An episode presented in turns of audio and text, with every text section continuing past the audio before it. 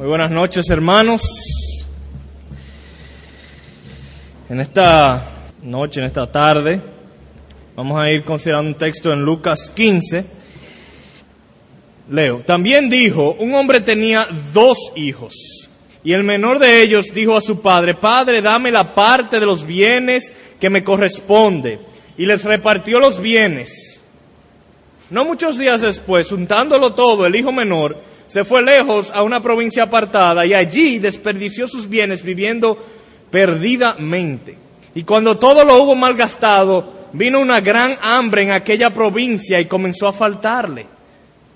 Y fue y se arrimó a uno de los ciudadanos de aquella tierra, el cual le envió a su hacienda para que apacentase cerdos. Y deseaba llenar su vientre de las algarrobas que comían los cerdos, pero nadie le daba. Y volviendo en sí, dijo, ¿cuántos jornaleros en casa de mi padre tienen abundancia de pan y yo aquí perezco de hambre? Me levantaré, iré a mi padre y le diré, Padre, he pecado contra el cielo y contra ti, ya no, no soy digno de ser llamado tu hijo, hazme como a uno de tus jornaleros. Y levantándose vino a su padre. Y cuando aún estaba lejos, lo vio su padre y fue movido a misericordia y corrió y se echó sobre su cuello y le besó. Y el hijo le dijo, Padre, pecado contra el cielo y contra ti, ya no soy digno de ser llamado tu hijo.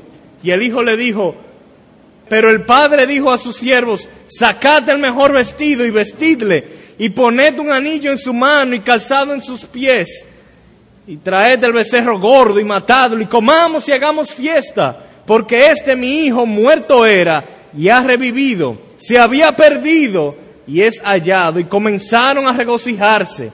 Y su hijo mayor estaba en el campo. Y cuando vino, llegó cerca de la casa, oyó la música y las danzas. Y llamando a uno de los criados le preguntó qué era aquello. Él le dijo, tu hermano ha venido y tu padre ha hecho matar el becerro gordo por haberle recibido bueno y sano. Entonces se enojó y no quería entrar. Salió por tanto su padre y le rogaba que entrase. Mas él respondiendo dijo al padre, he aquí, tantos años te sirvo, no habiéndote desobedecido jamás, y nunca me has dado ni un cabrito para gozarme con mis amigos. Pero cuando viene este, tu hijo, que ha consumido tus bienes con rameras, has hecho matar para él el becerro gordo. Él entonces le dijo, hijo, tú siempre estás conmigo y todas mis cosas son tuyas era necesario hacer fiesta y regocijarnos, porque este tu hermano era muerto y ha revivido, se había perdido y es hallado. Bien, el texto que acabamos de leer es probablemente la parábola más conocida de Jesús. La cantidad de sermones que se han predicado sobre este texto deben ser innumerables. Y en la mayoría de las Biblias que tenemos, la períscopa, que es la letrita negra que le ponen eh, arriba del texto, la períscopa dice la parábola del hijo pródigo. Y este título refleja la realidad de que la mayoría de personas cuando lee este texto ve y le da énfasis al hijo menor. Pero la realidad es que muchas veces el hijo mayor es ignorado, aunque se le dedican casi la misma cantidad de versículos a hablar del hijo menor que a hablar del hijo mayor. Así que si tomamos en cuenta realmente el contexto de la parábola y además el contenido mismo de la parábola, probablemente sería más apropiado llamarle la parábola de los dos hijos. Noten cómo inicia la parábola. Dices, dice el texto, un hombre tenía dos hijos. O sea que la parábola no es solamente de uno es de los dos. Esta parábola nos presenta dos pecadores muy diferentes entre sí, pero ambos muy necesitados de la misericordia de Dios. Y esta parábola sobre todo nos presenta a un Dios pródigo, que es derrochador de gracia y perdón para con pecadores inmerecedores. La palabra pródigo por lo general tiene una connotación negativa. Cuando se habla del hijo pródigo se habla de un joven derrochador de los bienes de su padre. Pero Dios es derrochador de gracia abundante para pecadores inmerecedores. Entonces vamos a ver un poquito esto de los personajes de la parábola. Dice en Lucas 15, los primeros dos versículos de la parábola, se acercaban a Jesús todos los publicanos y pecadores para oírle, y los fariseos y los escribas murmuraban diciendo, este a los pecadores recibe y con ellos come. En Lucas 15, eh, en Lucas 15 es un texto, un capítulo de la Biblia que presenta tres parábolas. Y las tres parábolas tienen como objeto contrarrestar esta actitud de superioridad moral que tenían los fariseos y los escribas. Eh, los publicanos y los pecadores, entonces en esta parábola, son representados por el hijo menor, un tipo de persona que vive una vida de inmoralidad, de rebeldía, de pecaminosidad, de, como dicen aquí, de francachela en francachela. Ese era el hijo menor.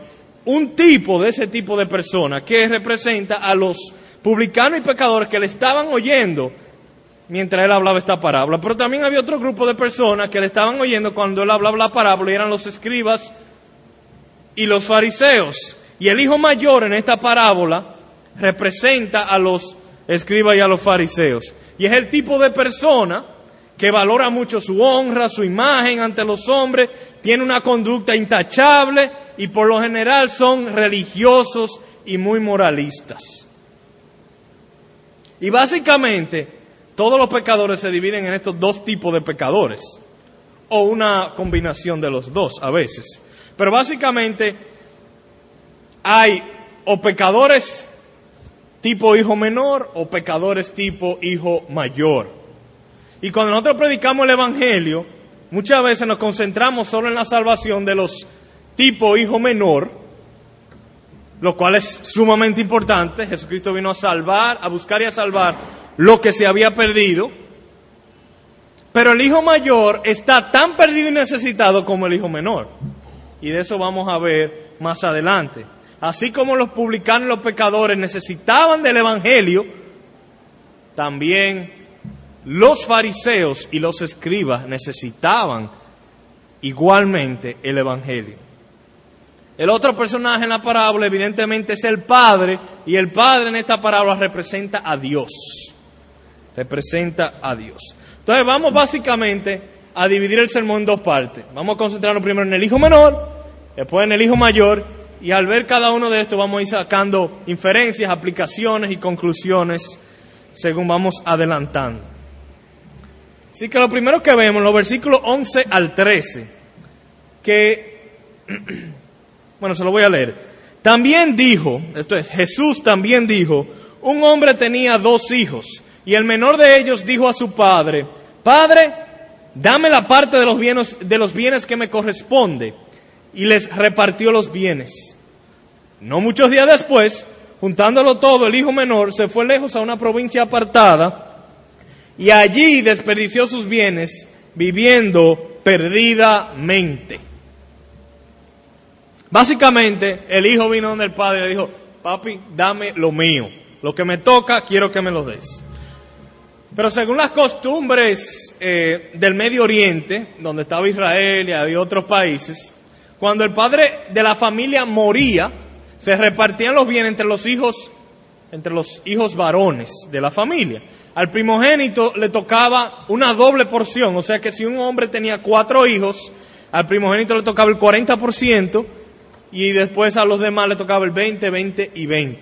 En este caso, que son dos solamente, pues le tocaría un 33% al hijo menor y el hijo mayor se quedaría con un 66%. Pero lo inapropiado y lo ofensivo de esta petición del hijo menor es que el padre no se había muerto. Y él está pidiéndole al padre que le diera su parte. En otras palabras, le está diciendo, papi, yo quisiera que tú te murieras. Es otra manera de decirle, yo quisiera que mi papá estuviera muerto. Y lo que uno esperaría de un padre judío tradicionalista de esos tiempos es que lo mínimo es que le hubiese dado una galleta al muchacho y lo hubiera sacado de la casa a golpes y a insultos. Eso es lo mínimo. Es más, todavía, si yo doy donde mi papá y le digo eso, es probable que algo parecido me suceda. No, no es aceptable. Como se dice aquí, pedir la herencia en vida. Además, hay otras connotaciones culturales que hay que tener en cuenta. Por ejemplo, en ese tiempo la tierra lo era todo. La propiedad, eh, eh, la, el patrimonio de la familia estaba básicamente en la tierra y en los animales que pudieran tener. Y la tierra se pasaba de generación en generación. Una de las maneras de, de preservar un poco era dándole al primogénito más, para que no se fuera a diluir demasiado el, el, el patrimonio. Pero si el hijo pedía su herencia ahora, implicaba que el padre iba a tener que liquidar un 33% del patrimonio de la familia. O sea, si tenía 100 tareas, iba a tener que tomar 33 tareas y venderla. Y si tenía mil cabezas de ganado, iba a tener que tomar 333 y venderla. Y el patrimonio de la familia iba a bajarse en un 33%. O sea que su petición no solamente era un insulto a la honra del padre, era también un poner en riesgo la situación económica de la familia, el bienestar económico. Además, consideren la deshonra al nombre de la familia. O sea, no era algo que nadie se iba a enterar. Todo el mundo se iba a enterar. Porque el papá tenía que vender esa tierra, el hijo se iba a ir. Bueno, o sea que el padre y la familia fueron avergonzados ante toda la comunidad por el menosprecio y la conducta rebelde y egoísta del hijo menor. Y esta, esta actitud del hijo menor manifiesta la esencia de lo que es el mal y el pecado. El hijo menor estaba interesado en los bienes del padre, pero no tenía interés en el padre. Su prioridad era gastar los bienes del padre, aunque esto implicara ofender al padre, aunque su relación con el padre se fuera a pique, como decimos nosotros, aunque el padre él no lo volviera, a ver jamás en su vida y nunca se hablaran, no importa, yo quiero mi dinero ahora. Y eso es lo que hacen, hacemos nosotros cuando nosotros escogemos el pecado. Porque cuando escogemos el pecado estamos diciendo, no me importa que rompa mi relación con Dios, mi Padre. Yo quiero mi pecado. O sea que el disfrutar de los bienes no es un mal en sí mismo, pero cuando deseamos eso tanto que estamos dispuestos a destruir amistades, lazos familiares, pues se convierte en un mal. Y la esencia del pecado del hombre frente a Dios es que escoge echar por el piso su relación con Dios y pisotear su nombre y su honra. Entonces el texto nos dice que el padre repartió sus bienes entre los dos hermanos. Interesante que el texto dice, eh, el padre, eh, padre, dame la parte de los bienes que me corresponde, y les repartió los bienes. O sea que entonces dividió, le dio un 66 al primogénito y un 33 al menor. El padre no estaba obligado a conceder esa petición. El padre no estaba, pero lo hizo como quiera. Le dio el dinero y lo dejó irse. Y dice el texto también, desperdició sus bienes viviendo perdidamente. Gastó su dinero en mujeres, carro deportivo, viajes a Europa, casino, droga, fiesta, todo lo que tú te puedes imaginar. Ahí estaba, dándose la vida. Ahora pasamos a los versículos 14 al 19, donde nos habla del arrepentimiento del hijo menor. Y cuando todo lo hubo mal gastado, vino una gran hambre en aquella provincia y comenzó a faltarle. Y fue y se arrimó a uno de los ciudadanos de aquella tierra, el cual le envió a su hacienda para que apacentase cerdos y deseaba llenar su vientre de las algarrobas que comían los cerdos, pero nadie le daba. Y volviendo en sí dijo, ¿cuántos jornaleros en casa de mi padre tienen abundancia de pan y yo aquí perezco de hambre? Me levantaré e iré a mi padre y le diré, Padre, he pecado contra el cielo y contra ti, ya no soy digno de ser llamado tu hijo, hazme como a uno de tus jornaleros. Lo primero que dice el texto, vino, o lo primero que quiero concentrarme, que dice, vino una gran hambre en aquella provincia y comenzó a faltarle. Vamos a suponer que pasaron seis meses, ocho meses, un año de fiesta y de placeres. Pero luego vino una crisis económica probablemente parecida a la de ahora. Empezaron a quebrar los bancos, empezaron a cerrar las líneas de crédito, la zona franca empezaron a cerrar y sus amigos dejaron de hacer fiesta, perdió su empleo, si era que tenía uno, tuvo que vender su BMW, tuvo que empeñar los muebles, después tuvo que empeñar la ropa, le pidieron el apartamento por falta de pago y el dinero no le daba. Como decimos nosotros, se comió la herencia. Todo se fue. No tenía ni para comer. Entonces, luego dice el texto en el verso 15, y fue y se arrimó a uno de los ciudadanos de aquella tierra, el cual le envió a su hacienda para que apacentase cerdos, y deseaba llenar su vientre de las algarrobas que comían los cerdos, pero nadie le daba. La situación se puso tan y tan difícil para este muchacho que los cerdos estaban mejor que él. A los cerdos lo alimentaban con algarrobas, que son unos granos como las habas o los guandules. A los cerdos le echaban eh, los guandules ahí. Y su deseo era que los cerdos le dieran un poco de esas algarrobas para él poder comer. Eso es tener hambre. Ahora pensemos un poco en lo que es una posilga de cerdo. ¿Usted alguna vez ha estado cerca de una posilga de cerdo? donde yo, eh, cerca de la empresa donde yo trabajo, como a 800 metros, hay una granja de cerdo. Y hay días cuando la brisa se voltea, que cuando uno sale afuera de la oficina, eso es terrible, a 800 metros. Eso es terrible, no hay quien lo aguante. Y para adentro de la oficina otra vez. Entonces, a 30 metros de distancia donde están los cerdos, eso es que ni mascarilla ni nada. Eso es inaguantable. Imagínense adentro, revolcando con los cerdos, comiendo lo mismo que los cerdos comen. Eso es tener necesidad un rato. Y le sucedió lo que le sucede siempre a las personas que se entregan a los placeres de este mundo. Disfrutan por un tiempo, pero las consecuencias siempre lo alcanzan.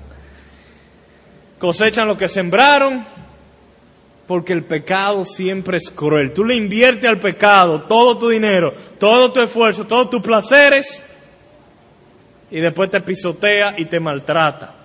¿A dónde se fueron los compañeros de la fiesta? Adiós. ¿A dónde se fueron los amigos? Goodbye. Mientras él le daba, ellos estaban a su lado. Pero desde que se agotaron los recursos, se desaparecieron los amigos. Y el pecado no estaba ahí para responder, ni ser refugio, ni nada. El pecado es cruel y engañoso. Pero el texto agrega, en el verso 17, y volviendo en sí, y volviendo en sí. Y aunque el pasaje en ningún momento menciona la palabra explícitamente arrepentimiento, sin duda alguna el concepto aparece de manera irrefutable. Y es evidente que es uno de los temas principales de la parábola. O sea que aunque no aparezca la palabra arrepentimiento, esa frase, volviendo en sí, es un modismo del lenguaje que significa eso mismo, arrepintiéndose. O, el, el primer paso de arrepentirse. El hijo menor se fue de la casa, desperdició los bienes en placeres y vanidades y le llegó la aflicción. Y la aflicción tiene esa cualidad de que a veces, o la mayoría de las veces, la aflicción nos hace poner los pies sobre la tierra y darnos cuenta de lo que realmente estábamos haciendo. Y sus ojos fueron abiertos y, y como que volvió en sí. volvió en sí.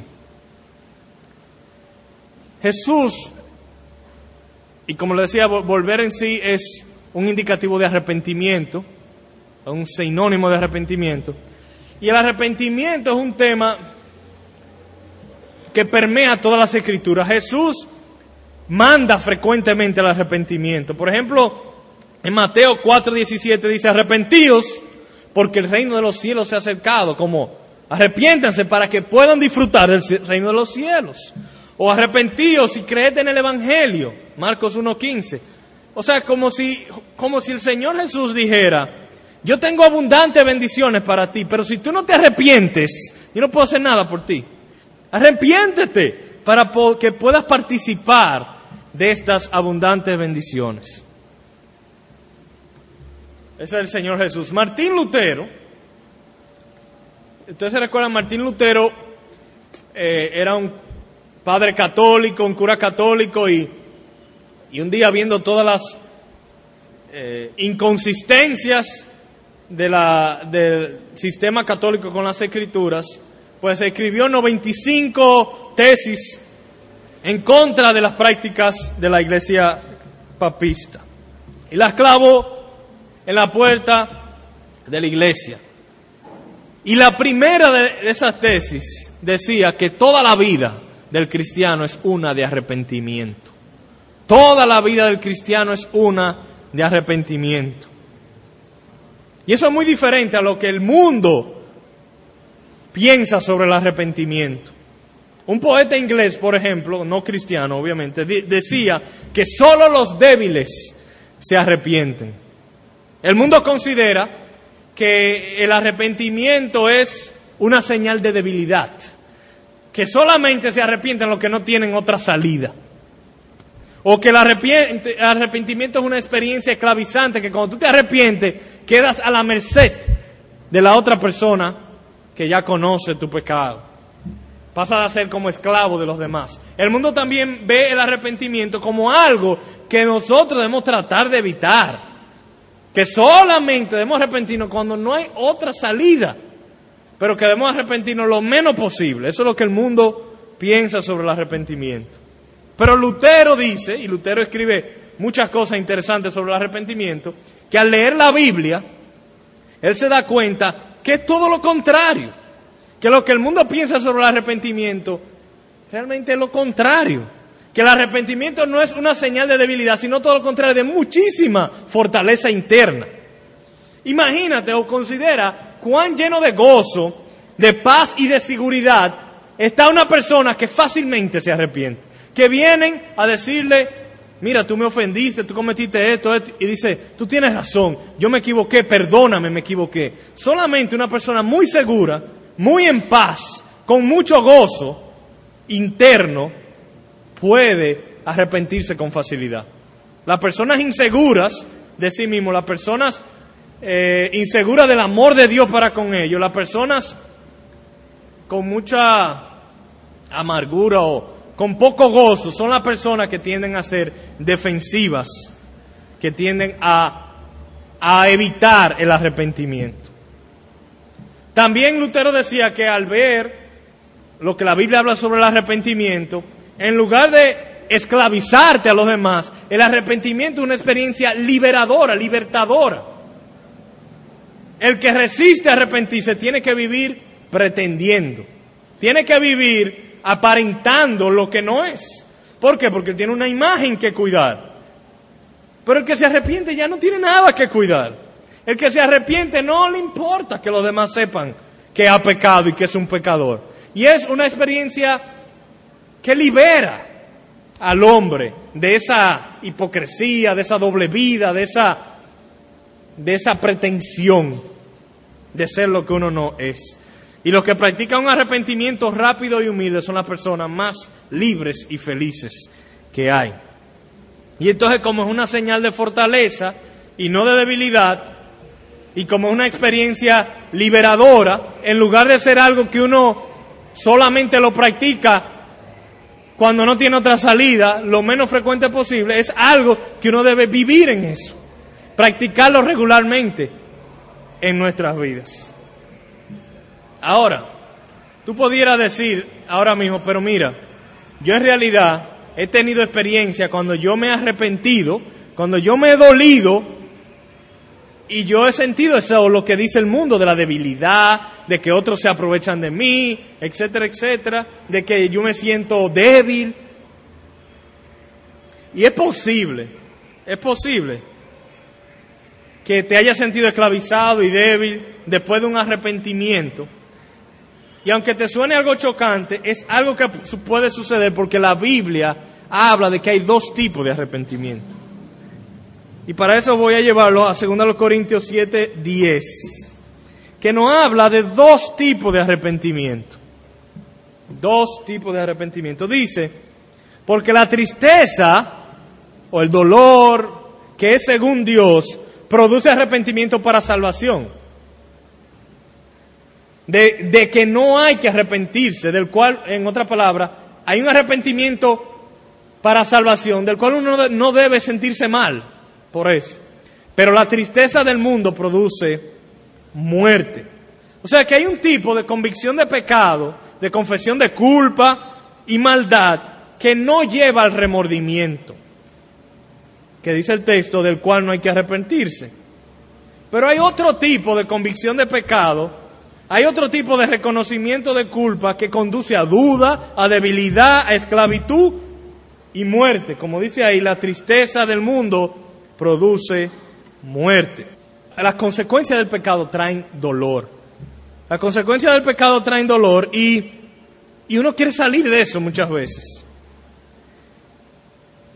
Y vamos a ver algunas cualidades del arrepentimiento verdadero. Según el texto que estamos estudiando de, de la parábola del Hijo Pródigo, y vamos a contrastar y vamos a aprender un poquito más sobre la diferencia entre el del arrepentimiento verdadero y del arrepentimiento que, aunque es real, un dolor real, pero es una, una tristeza que produce muerte. Dice el verso 17, y volviendo en sí, el arrepentimiento verdadero, como el que experimentó el hijo menor, inicia con una iluminación. ¿Cuánto tiempo tenía él viviendo con los cerdos? El texto no nos dice. Pero mínimo, qué sé yo, una semana, un mes o meses. No sabemos. Pero un día volvió en sí. El arrepentimiento no es algo que uno controla. Hay mucha gente que en su mente piensa, yo, yo o, voy a pecar y luego me arrepiento, o yo nada más voy a llegar hasta aquí y luego me echo para atrás. Pero el arrepentimiento, el volver en sí específicamente y ver el engaño del pecado y ver lo cruel del pecado, eso no es algo que uno controla, eso es como una iluminación que le llega a uno. Uno no decide cuándo empieza a ver el pecado como malo. No está uno en decidir cuándo uno termina. Hay personas que entran al pecado, saben que está mal, quieren salir y no salen. No salen hasta que Dios le da esa iluminación y vuelven en sí. Y por lo general, tú crees que nada más va a llegar hasta allí y llega mucho más lejos, porque no está en uno controlarlo. Proviene de una iluminación externa. Además dice el texto que como parte de su arrepentimiento, cuando él está planificando lo que le va a decir al Padre, él dice, yo voy a ir donde mi Padre, me levantaré, iré a mi Padre y le diré, Padre, he pecado contra el cielo y contra ti. Y el orden ahí es sumamente importante. Noten que dice, he pecado contra el cielo y contra ti. Y uno podría decir, no, espérate, el pecado fue contra el padre y contra la familia. Y, pero él hace lo mismo que hace David en el Salmo 51. ¿Qué hace David en el Salmo 51? Contra ti, contra ti solo he pecado. Y el, el hijo menor dice, Padre, he pecado contra el cielo primero.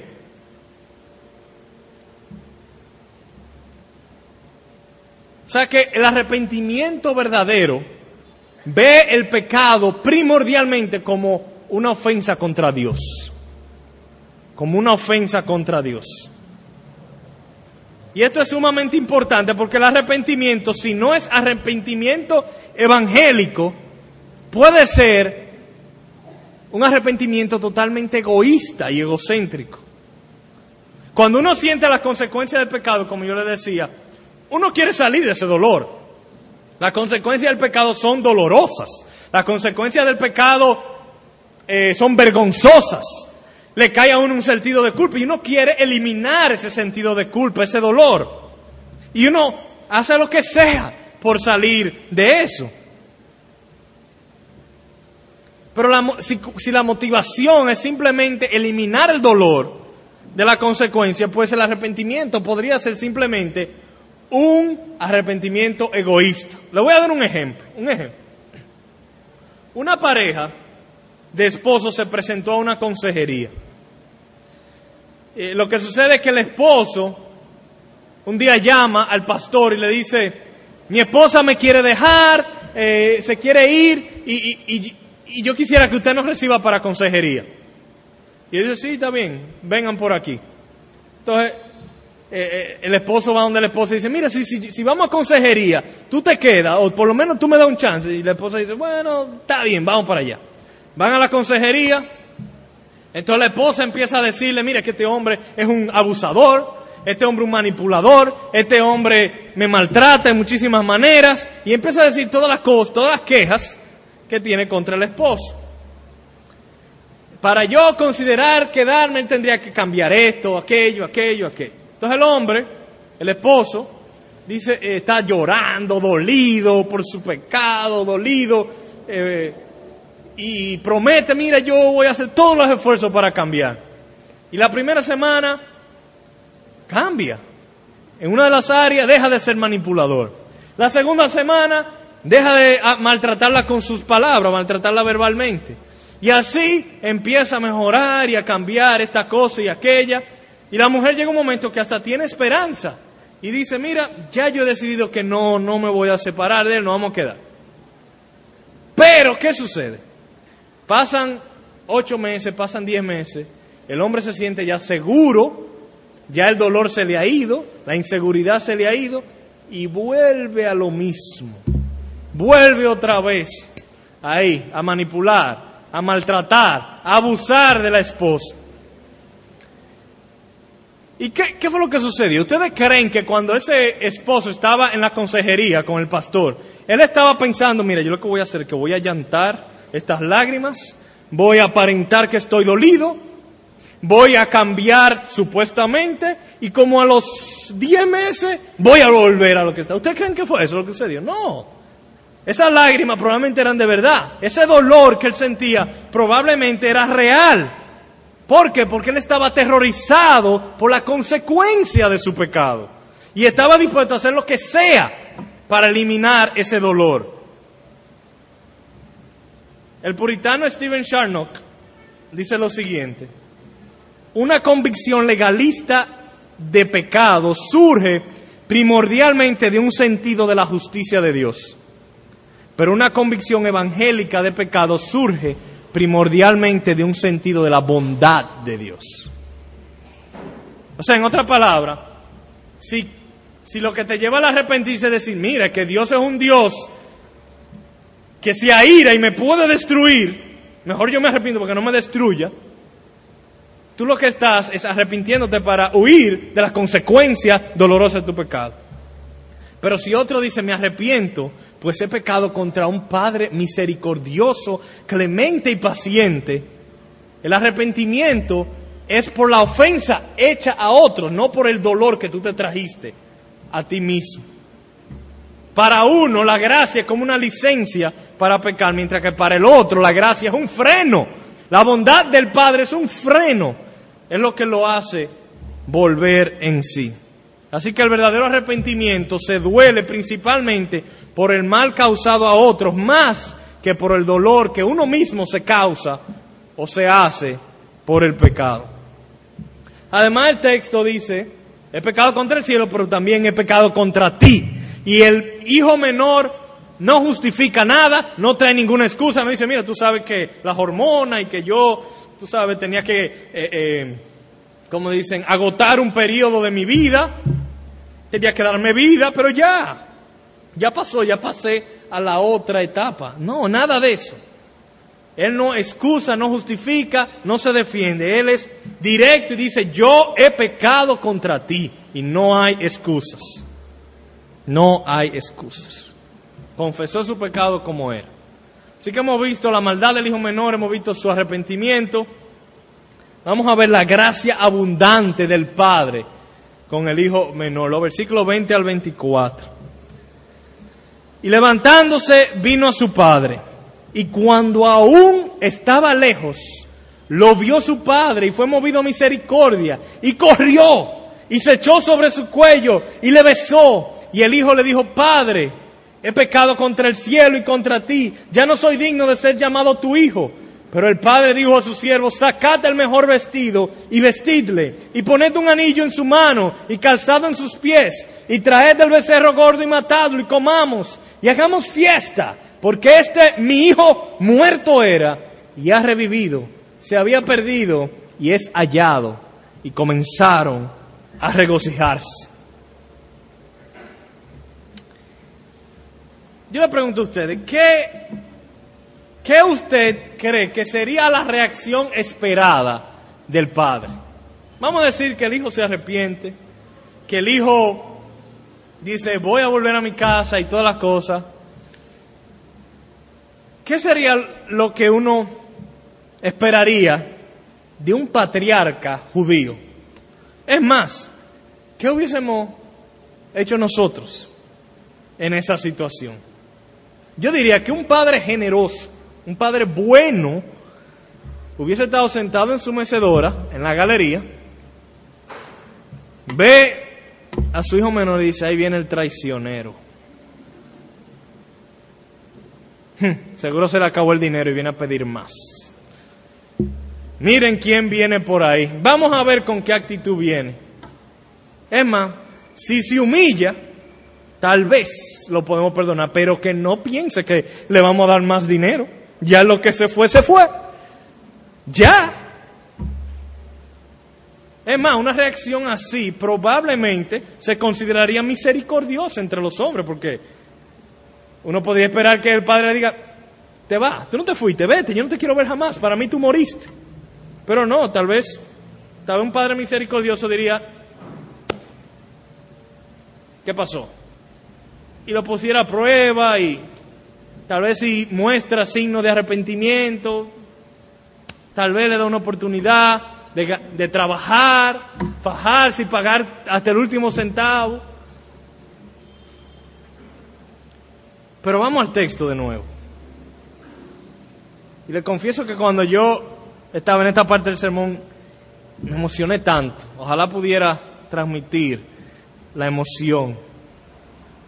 Dice que cuando aún estaba lejos, lo vio su padre y fue movido a misericordia. Y corrió y se echó sobre su cuello y le besó.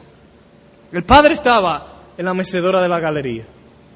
A unos 500 metros venía un hombre descalzo que parece que acaba de salir de un manicomio, con un pajón, barba, negro de lobo, ropa harapienta.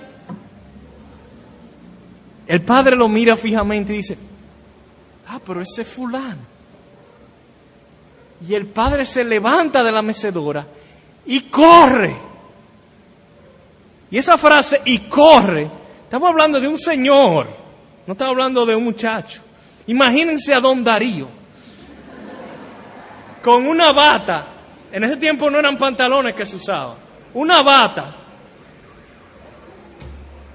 levantándosela hasta aquí y corriendo hacia su hijo. Probablemente ese hombre tenía 40 años que no había corrido. Pero ve a su hijo y corre.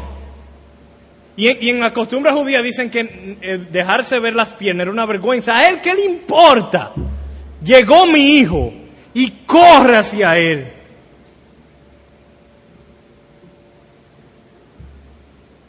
Y como si esto fuera poco, cuando llega donde el hijo, cuando llega donde el hijo, ¿qué dice el texto?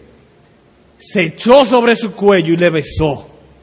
Recuerden que no estamos hablando de un artista de Hollywood. Estamos hablando de un hombre que vivía en una posilga. Probablemente tenía semanas o meses sin bañarse ni cepillarse, con olor a cerdo. Probablemente entre las orejas le olía a cerdo, todo. Apestoso, harapiento. Y el padre no simplemente dice, hola, lo abraza y lo besa. Lo besa. ¿Qué estaba pensando ese señor? ¿Qué estaba pensando ese padre? Eso es ridículo lo que le está haciendo. Eso es gracia. Eso es misericordia. ¿Qué Dios como tú que perdona la iniquidad y la maldad?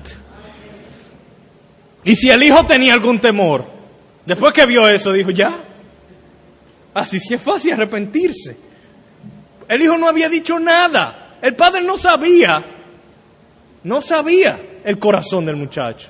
El padre no sabía a qué venía el hijo, pero nada más la actitud del padre hacia el hijo hizo que el arrepentimiento del hijo fuera más fácil para con el padre. Imagínense si hubiese sido al revés, si el padre hubiese sido duro con el hijo. Tal vez las palabras que el hijo había planificado decirle, tal vez no le hubieran salido, tal vez hubiera dicho, eh, papi, fue que se me quedó la mochila, me voy. Pero no, la bondad y la misericordia del Padre eh, eh, facilitó el arrepentimiento del Hijo. Y el arrepentimiento del Hijo fue como la gasolina que encendió el amor del Padre. El amor lo amaba siempre, pero cuando el Padre vio el menor signo de arrepentimiento, el Padre se desbordó en amor perdonador. Y tras este derroche de gracia perdonadora, el Hijo continúa con su plan. Pero noten qué interesante esto. El plan del Hijo está en los versículos 18 y 19. Dice, me levantaré, iré a mi Padre y le diré, Padre, he pecado contra el cielo y contra ti. Ya no soy digno de ser llamado tu Hijo. Hazme como uno de tus jornaleros. Pero cuando Él va y el Padre lo recibe y Él dice, Padre, he pecado contra ti, contra el cielo y contra ti, y ya no soy digno de ser llamado tu hijo. Falta algo ahí. Hazme como uno de tus jornaderos. Ya no está. El padre lo interrumpió y le dijo, dice el texto, pero el padre dijo a su siervo, sacad el mejor vestido, vestido, etcétera, etcétera. O sea, el hijo venía a decirle, padre, no soy digno de ser llamado tu hijo. Y cuando iba a decir, hazme, el padre le dijo, ya, eso es suficiente sacad el mejor vestido. El hijo no estaba esperando tanta gracia de parte de su padre. El hijo pensaba que siendo su padre misericordioso, tal vez lo podía aceptar como un jornalero. Un jornalero era un empleado que echaba días, ni siquiera un empleado fijo. Un jornalero. Y que tal vez el padre le iba a decir, mira, tú te pones a trabajar, tú me vas pagando lo que te llevaste y veremos qué pasa. Y cuando uno peca, por lo general quiere pagar, quiere hacer restitución, lo cual es perfectamente normal en términos humanos. Pero a Dios no se le paga. A Dios no se le paga. El Padre no quiere que el Hijo le pague. Además, el texto dice que el, Padre le dio un anillo. ¿Usted sabe lo que significa el anillo? El anillo era algo con el cual el hijo podía sellar un documento a nombre de la familia. El hijo, con este anillo, podía administrar o hacer negocios con los bienes de la familia. Lo mismo que el hijo acababa de derrochar y desperdiciar, el padre le dijo, mire, tome el anillo. O sea, fue un perdón que lo restauró hasta en la parte donde él mismo había fallado, le dio capacidad de negociar los bienes de la familia y hacer, eh, hacer contratos. ¡Qué gracia! ¡Qué perdón! ¡Qué restauración! Lo que vemos aquí es simplemente pura gracia. Y eso es la diferencia entre la religión y el Evangelio. Dios recibe y perdona por gracia. Y eso es lo que marca la diferencia. Todos los sistemas religiosos del mundo proponen que para alcanzar el agrado de Dios hay que ganárselo con obediencia y penitencia. Pero el Evangelio de Dios no es así. Dios es como, es como este padre en la parábola. Lo único que te pide es que te arrepientas y quieras volver a casa. Para el religioso, el arrepentimiento es un problema. ¿Tú sabes por qué? Porque cuando se arrepiente está alejándose de su fundamento. Su fundamento es su conducta, su obediencia, su moralidad y el arrepentimiento es una confesión de que yo no soy tan moral como debía ser. Para el moralista el arrepentimiento es un problema, lo debilita, pero para el pero para el que confía en la gracia de Dios, el arrepentimiento es justamente lo que más lo acerca a Dios, lo que más lo hace ver la necesidad de Dios, porque se ve su pecado y ve la gracia de Dios. Así que hemos visto el hijo menor, y vamos a dedicarle más tiempo al hijo menor que al hijo mayor. Vamos a pasar ahora a lo que el texto dice sobre el hijo mayor. Verso 25 al 32. Y su hijo mayor estaba en el campo y cuando vino y llegó cerca de la casa, oyó la música y las danzas y llamando a uno de los criados le preguntó qué era aquello. Él le dijo, tu hermano ha venido y tu padre ha hecho matar el becerro gordo por haberle recibido bueno y sano. Entonces se enojó y no quería entrar. Salió por tanto su padre y le rogaba que entrase, mas él, respondiendo, dijo al padre, he aquí, tantos años te sirvo, no habiéndote desobedecido jamás, y nunca me has dado ni un cabrito para gozarme con mis amigos. Recordemos que el hijo mayor representa a los religiosos, los fariseos y los escribas. Y cuando pensamos en los perdidos, por lo general pensamos en el hermano menor.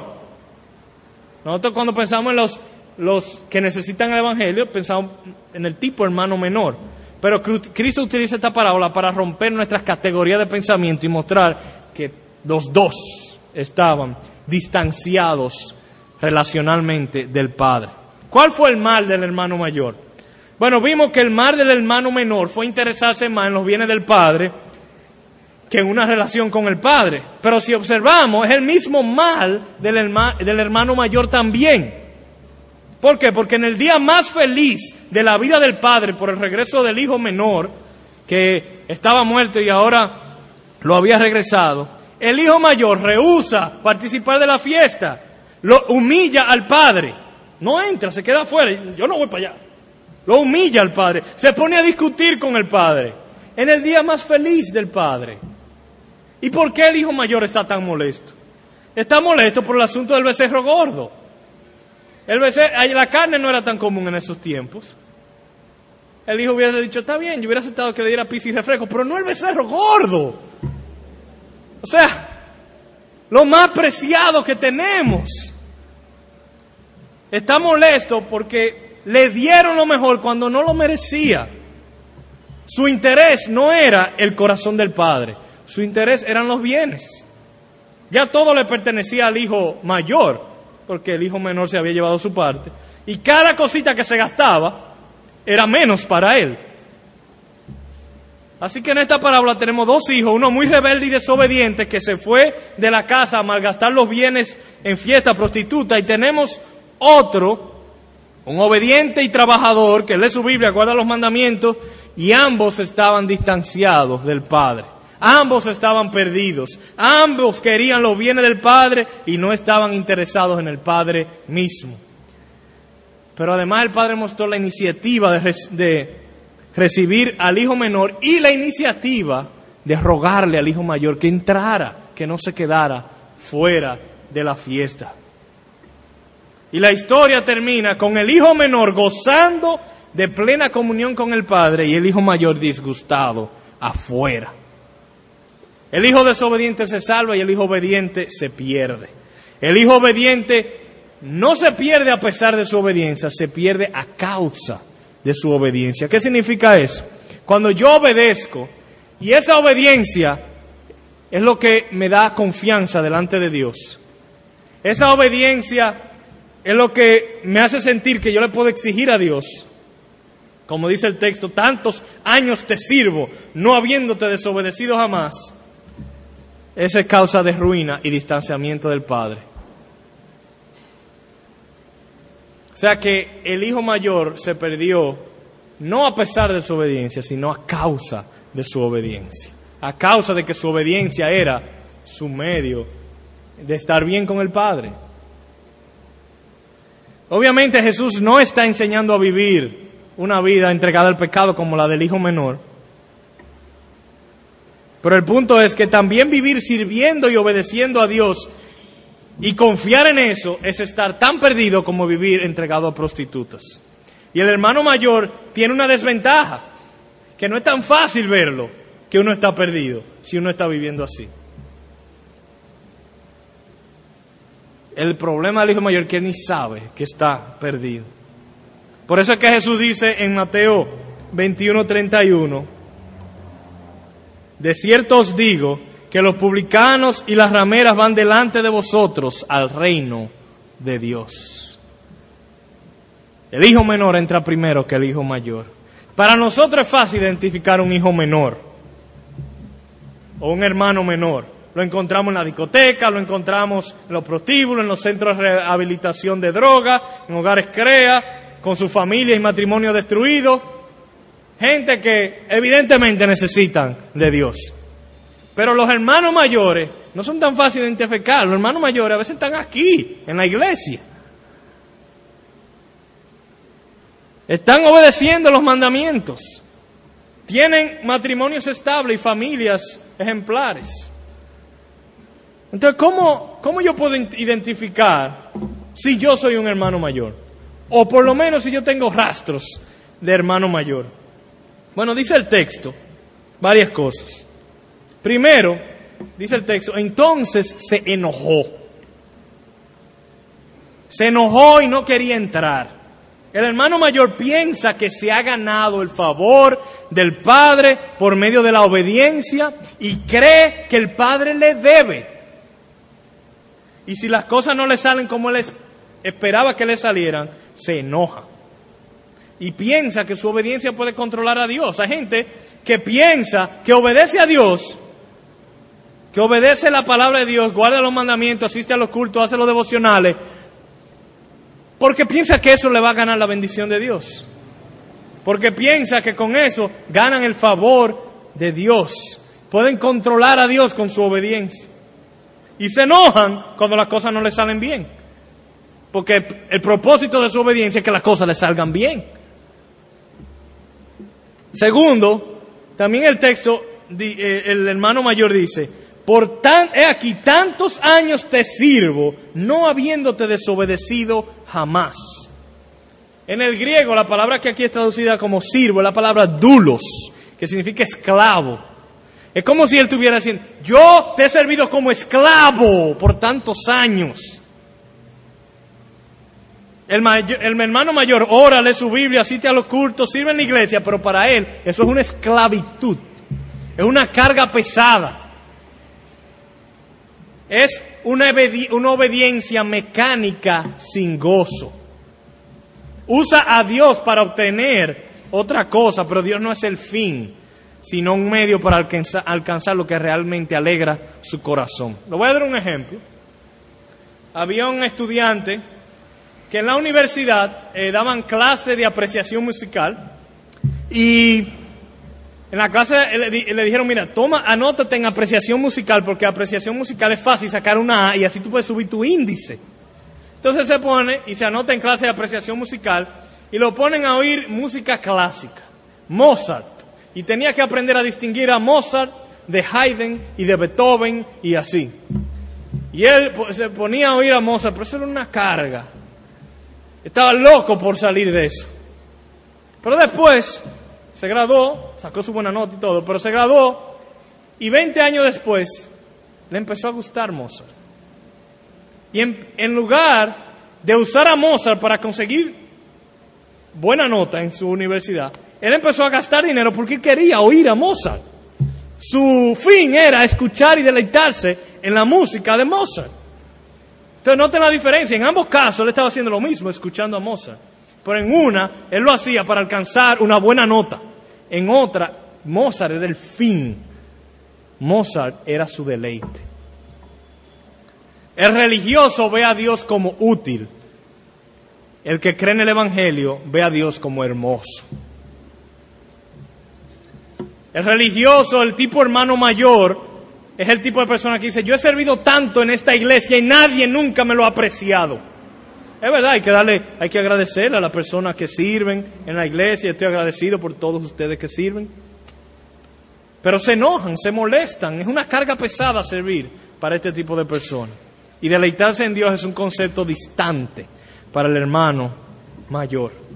Hemos visto dos cualidades del hermano mayor. Tercero, dice él, pero cuando vino este tu hijo, en el verso 30, que ha consumido tus bienes con rameras, etcétera, etcétera, has hecho matar al becerro gordo.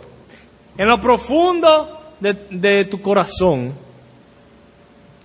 si tú tienes, si tú eres un tipo hermano mayor, o, o, por lo menos tienes rasgos del hermano mayor, tú ves el pecado de otros, el pecado escandaloso de otros, y tú piensas que tú nunca serías capaz de cometer tales pecados. Nadie lo, yo sé que ninguno aquí lo diría. Nadie aquí se atreve a decir, yo no soy capaz de cometer tal cosa, pero lo pensamos. Yo lo he pensado, yo, yo lo he pensado. Yo no sería capaz de hacer tal cosa. Y si estás basando tu aceptación delante de Dios en tu esfuerzo, en tu conducta, tú vas a menospreciar al que es menos trabajador que tú, al que es moralmente débil y al que es pecador. El hermano mayor tiende a menospreciar a los que son diferentes y además es muy malo evangelizando. Es muy malo predicando el evangelio a los de afuera porque siempre tiene una actitud de superioridad moral. Y el de afuera lo ve de una vez, lo siente. ¿Qué es este hombre que está aquí como pensando que él es la gran cosa? Esa actitud de superioridad moral no ayuda a predicar el evangelio, por cierto. Y todas las iglesias tienen personas eh, bautizadas que son miembros y conocedoras de la doctrina bíblica, pero que no entienden, no conocen de manera experimental lo que es la gracia de Dios. Lo que implica ser salvo por gracia y no por obediencia. Sin embargo, ninguno de nosotros tiene derecho de ir donde un hermano y decirle, mira hermano, yo creo que tú eres un hermano mayor. Yo he visto que tú, si, tú sirves sin gozo, yo he visto que tú menosprecias a los demás, yo creo que tú eres un. Nadie tiene el derecho a decir eso aquí. La única manera que una persona puede llegar a esa convicción es si uno sigue exponiendo la palabra de Dios, el Evangelio de la Gracia, y un día esa persona dice, mira, yo me he estado examinando y yo no estoy viendo en mí las evidencias de una persona que realmente ha nacido de nuevo. Y, y yo me la he estado esforzándome, esforzándome, esforzándome para ganar el agrado de Dios y lo que vivo es cargado. Y después que me arrepentí, después que realmente he confiado en la gracia y que he experimentado gozo, es que, es que para mí es un deleite. Ahora es que es un deleite.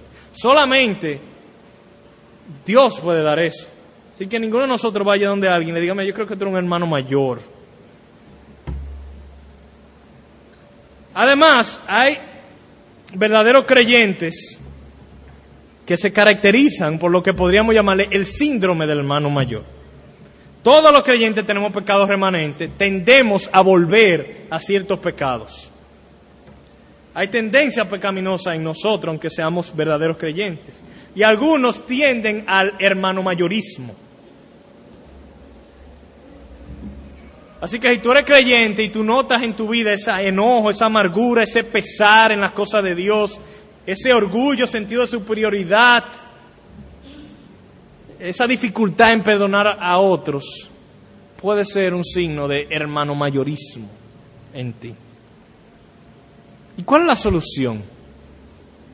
¿Cuál es la solución si tú, tú, percibes que en ti hay algo de eso? La solución es ver al verdadero hermano mayor. Nosotros los creyentes tenemos un verdadero hermano mayor que se llama Jesucristo. Recuerden que este texto es una parábola y que lo que encontramos al final de la parábola no es tanto a un padre rogándole a su hijo que entrara a una fiesta, es a Jesús mismo rogándole a los fariseos y a los escribas que no se queden fuera del reino de Dios. Jesús no solamente es misericordioso con los pecadores que están entregados a la francachela. Él es misericordioso con los hermanos mayores, con los fariseos, religiosos, moralistas, con los dos. Él es misericordioso. Él sale a recibir al hermano menor cuando lo ve de lejos y él sale a rogarle al hermano mayor, vuelve, entra, no te quedes fuera. no te quedes fuera. Como dice el verso 28, entonces se enojó y no quería entrar. Salió por tanto su padre y le rogaba que entrase.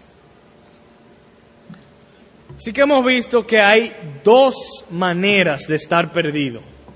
Uno puede estar perdido como el hijo menor, entregado a los placeres del pecado. Y no solo hablo a los visitantes aquí, también a los creyentes. O sea, en un, en, una, en un salón con la cantidad de personas que hay aquí, es muy, muy probable que aquí hayan varias personas que ahora mismo estén viviendo en pecado secreto. Nadie lo sabe, solamente ellos. Pero están entregados al pecado. A los jóvenes tal vez entregados a la pornografía, que no pueden pasar una semana o un día sin verla. Tal vez personas que están entregados a otro tipo de pecado teniendo ese residuo del hermano menor en ellos. Y esa es una manera de estar perdido. Hay otra manera que es como el hijo mayor. Está viviendo una vida de obediencia externa, cumple las reglas, eres intachable, cumple con tus deberes, pero no tienes una relación con el Padre. No tienes una relación con Dios. Y en lo profundo de tu corazón confías en tu obediencia. ¿Y cuál es la solución? La solución es la misma para ambos. La misma, mirar al hermano, al verdadero hermano mayor. Romanos 5.8 dice, siendo aún pecadores, Cristo murió por nosotros. ¿Por qué yo digo que eso es la solución para ambos? Primero, si tú eres un hermano menor, está perdido en el pecado, entregado a todo tipo de iniquidad, el texto dice, Cristo murió por nosotros. El Padre te ama tanto que dio a su Hijo para pagar el castigo que tú mereces. Cristo murió por nosotros. Entonces, como hermano menor, viviendo descarriado, tú puedes decir, me levantaré, iré a mi Padre y le diré, Padre, he pecado contra el cielo y contra ti. No soy digno de que me hagas uno de tus hijos. Perdóname.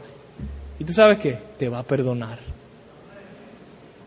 Y si eres hermano mayor y estás confiando en tu obediencia, el texto dice, siendo aún pecadores. Tu condición es tan mala que para salvarte, Cristo tuvo que morir por ti. El costo fue tan alto que Cristo, el Hijo de Dios, Dios tuvo que, como cantábamos, bajar, dejar su gloria, hacerse hombre y morir por ti. Así que Deja de estar confiando en tu moralidad. No sirve para nada, como dice Pablo, es estiércol, basura. Todo lo que tú le todo lo que sea Cristo más esa cosa es basura. Siendo aún pecadores, Cristo murió por nosotros. Tenemos un Padre, un Dios que es de gracia inefable, gracia abundante. Nuestro Dios es un derrochador de gracia, listo y deseoso para perdonar y salvar a los que se arrepientan. Dios nos concede entonces cada día ser una iglesia que predique la gracia, que viva la gracia que perdone a los demás como Dios nos ha perdonado a nosotros, que le abra las puertas a los pecadores arrepentidos y que le abra las puertas a los hermanos mayores también arrepentidos.